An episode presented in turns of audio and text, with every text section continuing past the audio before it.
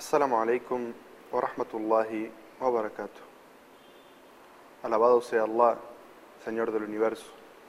Le glorificamos, le pedimos perdón por nuestros pecados y a Él nos encomendamos. Nos refugiamos en Allah del mal que existe en nuestras propias almas y de los perjuicios que pueden generar nuestras malas acciones. A quien Allah guíe, nadie le podrá desviar. Y para quien Allah haya decretado el desvío, no encontrará fuera de Allah quien le pueda guiar. Atestigo que nada ni nadie merece ser adorado sino Allah. Y atestigo que Muhammad sallallahu alaihi wasallam es su siervo y mensajero. Hermanos y hermanas en el Islam. El tema que vamos a hablar es trascendental para el creyente. Es tan importante que el profeta Muhammad sallallahu alaihi wasallam lo describió como si fuera la religión misma y que fue el proceder de todos los profetas y los mensajeros. La paz sea con ellos. Se trata del buen consejo. El buen consejo o nasiha en idioma árabe es cuando alguien aconseja a otra persona con un sincero consejo para beneficiarlo. Ese tema es un tema central del Islam. El profeta Muhammad sallallahu alaihi wasallam dijo, la religión es el buen consejo. Los oyentes escucharon al profeta Muhammad sallallahu alaihi wasallam y le dijeron, ¿con respecto a qué mensajero de Allah? Y el profeta Muhammad sallallahu alaihi wasallam les dijo, Allah, a su libro, a su mensajero, a los líderes de los musulmanes y al pueblo. La persona que aconseja en estos asuntos perfecciona su fe.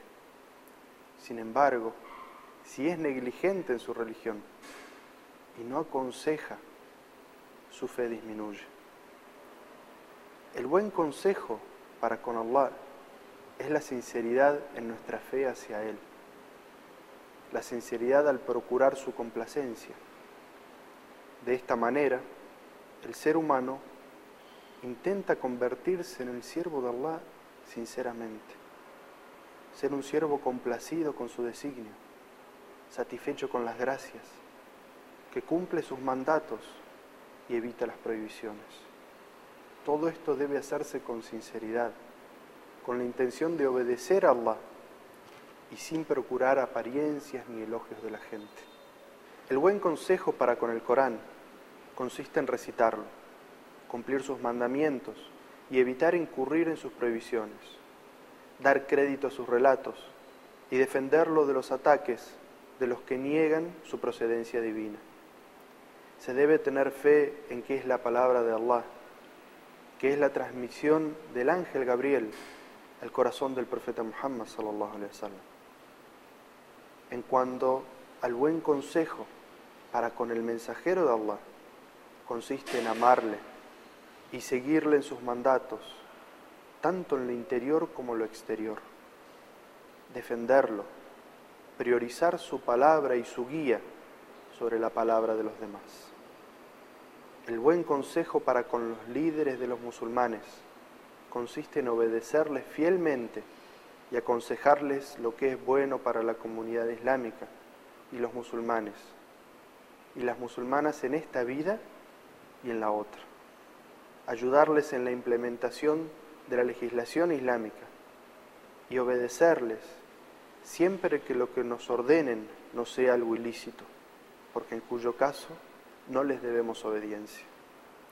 En cuanto al buen consejo para con la gente, para con el pueblo, consiste en desearles lo que deseas para ti mismo, en abrirles las puertas del bien y animarlos a practicarlo encerrarle las puertas del mal y advertirles para que ellos no cometan esas faltas, en intercambiar con los creyentes el cariño y la fraternidad, divulgar sus virtudes y cubrir sus faltas, y que se impida la opresión y la maldad entre la gente.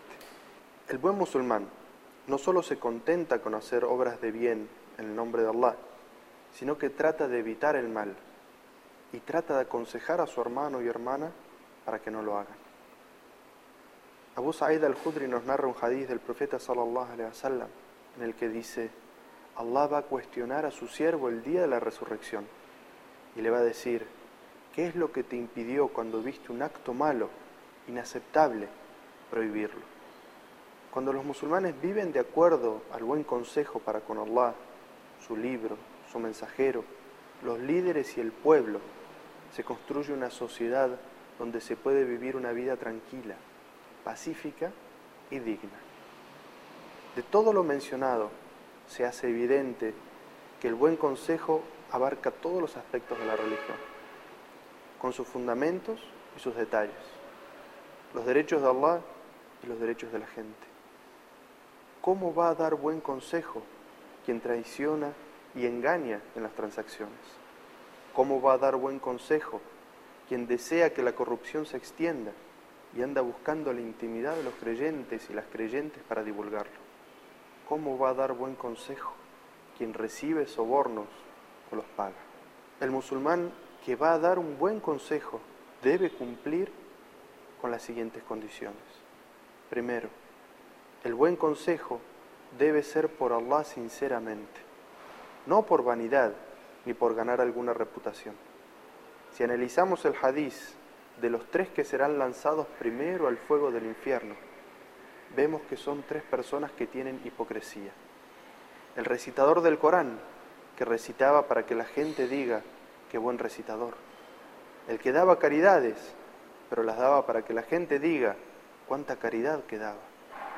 Y el guerrero que luchaba por la causa de Allah, pero que luchaba para que la gente diga, qué valiente que es. Sucede que el que aparenta en su hipocresía no hace las buenas obras ni da buen consejo por Allah sinceramente, ni lo hace pensando en ayudar a sus hermanos, sino que lo hace para aparentar. Segundo, debe tener conocimiento sobre lo que está aconsejando, pues la valoración y el juicio sobre algo deriva del conocimiento que tengamos de ello. Tercero, debe ser honesto. Allah dice en el Sagrado Corán,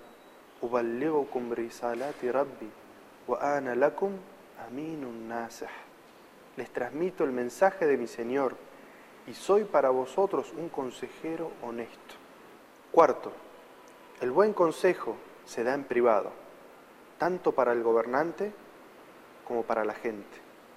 Si no se puede encontrar una ocasión propicia para dar el consejo en privado, entonces no hay inconveniente en hacerlo público en especial si hay transgresiones a la Sharia y es de conocimiento público. Musulmanes y musulmanas, quien sigue las enseñanzas que nos dejaron nuestros ancestros piadosos, verá el ejemplo que nos dejaron respecto a dar un buen consejo y a recibirlo también. Tal es el caso del Hassan al-Basri, que Allah tenga misericordia de él. Vio a un hombre que estaba retornando de un funeral y le dijo, ¿te parece que si el difunto pudiera volver a la vida, haría más buenas obras? El hombre le respondió, claro que sí. Entonces Al-Hassan le dijo, pues si él no puede, entonces hazlo tú. Lo que le quiso decir es que el difunto no tenía posibilidad de volver y hacer buenas obras, pero él sí, él tenía esa capacidad entonces le aconsejó que hiciera buenas obras. El buen consejo no solo consiste en darlo, sino también en recibirlo y aceptarlo con paciencia, modestia y amor, comprendiendo que quien lo da lo hace por nuestro bien y para ayudarnos en el camino del Islam. Los califas bien guiados y los sabios se alegraban y se complacían ante un buen consejo solían elogiar a quien se los daba y no se ponían soberbios al aceptarlo. El califa Abu Bakr, radiallahu anhu, dijo, no hay bien alguno en mí si no acepto el consejo, ni hay bien alguno en ustedes si no me lo dan. Y el califa Omar ibn al-Khattab, radiallahu anhu, dijo, Allah le tenga en su misericordia a un hombre que me haga notar mis faltas. Esta es la senda que deben seguir todos los musulmanes, tanto las autoridades como el pueblo. hay personas que al ser corregidas se molestan o creen que los demás están tomando atribuciones que no les corresponden. Pero la verdad no es así. Todos los musulmanes y las musulmanas están llamados a dar buen consejo a su hermana o hermano si consideran que lo que están haciendo está mal, siempre y cuando cumplan con las condiciones que mencioné anteriormente. También existen aquellas personas que piensan que están sobre los hermanos y las hermanas y sienten que solo aquellos que están a su altura pueden aconsejarlos. Se sabe que hasta los más sabios de entre los sabios se equivocan. Pues una de las características que Allah nos ha dado es ser falibles. Allah nos ha dado para corregir eso el consejo. Y el consejo puede venir de cualquiera y debe ser aceptado como tal. Entonces, la naseja, el buen consejo, es un deber de toda la umma, de toda la comunidad, y se debe dar y recibir con honestidad y con amor. Jarir ibn Abdullah, radiallahu anhu, dijo, yo juré fidelidad al mensajero de Allah, sallallahu alayhi wa sallam, sobre lo siguiente, practicar la oración, dar el zakat. Y dijo también, me presenté ante el mensajero de Allah y le dije, te juro fidelidad en el Islam. Y él me agregó una condición. Y dijo, dar consejo sincero a todo musulmán. Y yo le juré fidelidad al profeta con esa condición. Hermanos y hermanas, tengan temor de Allah aconsejense unos a otros con sinceridad, pues es parte de la religión el buen consejo. No hay bien alguno en una nación cuya gente no da buen consejo a sus hermanos, ni la gente acepta sinceramente el consejo de sus hermanos. Sepan que Allah nos va a interrogar por esta situación, en un día en el que no podamos ya cambiar nada Allah Azza wa dice en el Sagrado Corán, يوم لا ينفع مال ولا بنون إلا من آتى الله بقلب سليم. De nada servirá la riqueza ni los hijos, y solo estará salvo quien tenga un corazón exento de idolatría. Hermanos y hermanas, el buen consejo es una obligación de esta nación.